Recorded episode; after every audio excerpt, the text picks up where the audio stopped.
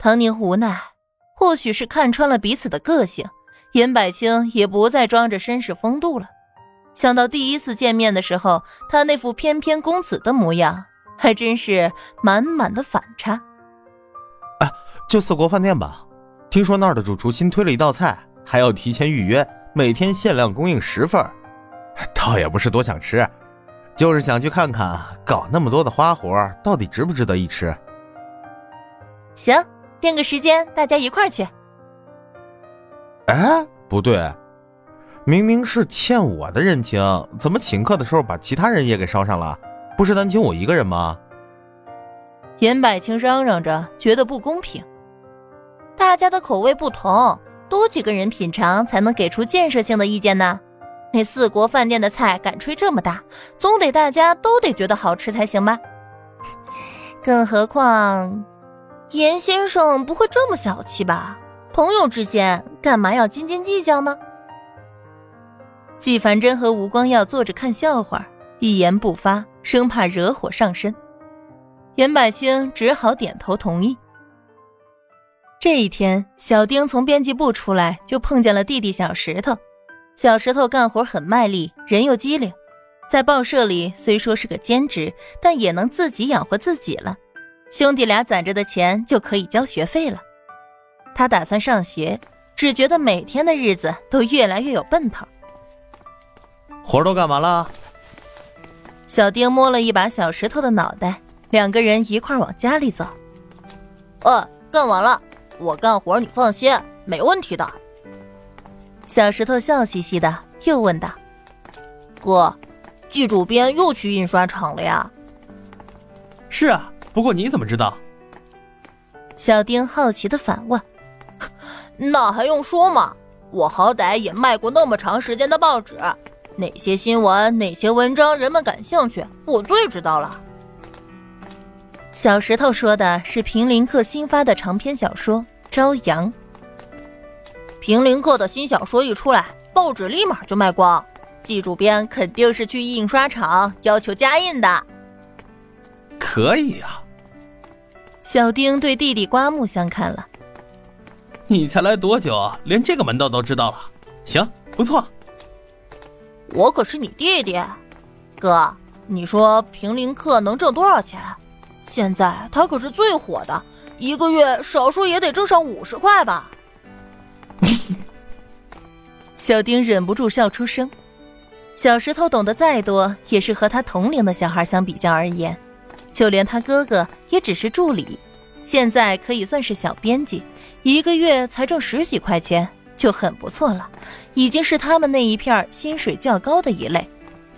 坐办公室整理书稿文件，在他们巷子里的人看起来是非常体面的工作。当然，也并不是所有编辑的工资都是十几块，也要看手底下能不能带出红人，每个报社都是不一样的。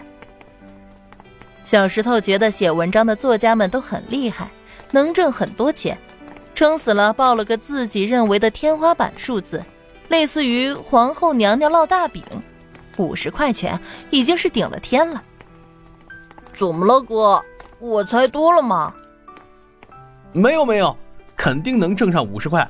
我家小石头懂得真多。小丁想了想，还是不要告诉小石头真相了。怕这孩子的心里承受不住。朝阳，你看了吗？能看得懂吗？报社里有报纸，小石头的识字量一路飙升，比在家的时候快多了。嗯，我看了，不过还是有很多不会的，但我能猜出来意思。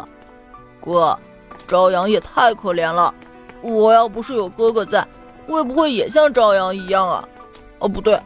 我肯定比朝阳还可怜，毕竟朝阳有父有母有哥哥还有姐姐。小石头叹气，挠了挠头。啊，为什么穷人这么多呢？日子什么时候才能好起来啊？小石头过过穷日子，他卖报纸、擦皮鞋，给有钱的老爷太太说好话，就为了一点赏钱。他在朝阳的家里看见了自己经历的事儿。小丁无法回答小石头的问题，跟着小石头叹气。这个问题太沉重了，国家还有数不清的朝阳，他们根本不知道未来等待的是什么。那你觉得是为什么呢？小石头皱了皱眉，仔细的想了想。我也不知道，各有各的穷法。我们家原来不也是？啊，我想到了，要读书，多读书就不穷了。哥在上学的时候，我们家也很穷。现在哥哥读完了书，又在报社工作，一个月挣的钱比铁头爹三个月挣的还多呢，还不用每天从早累到晚。你想明白这个就好。怎么样？学校给你联系好了，下周就去上学。小丁再也想不到还能有这么一个意外收获。读书挣钱虽然没有直接的因果关系，但从结果上来看，小石头的话也不错。虽然他也是极其幸运得到了季先生的关照，但比起他的同学们，已经算是很好的着落了。不管怎么说，读书总是有用的。有知识的人到哪里都能发挥作用，只是作用大小的问题。去，我去。早知道是这样，我早就去读书了。哎，我真是笨，怎么现在才想明白呢？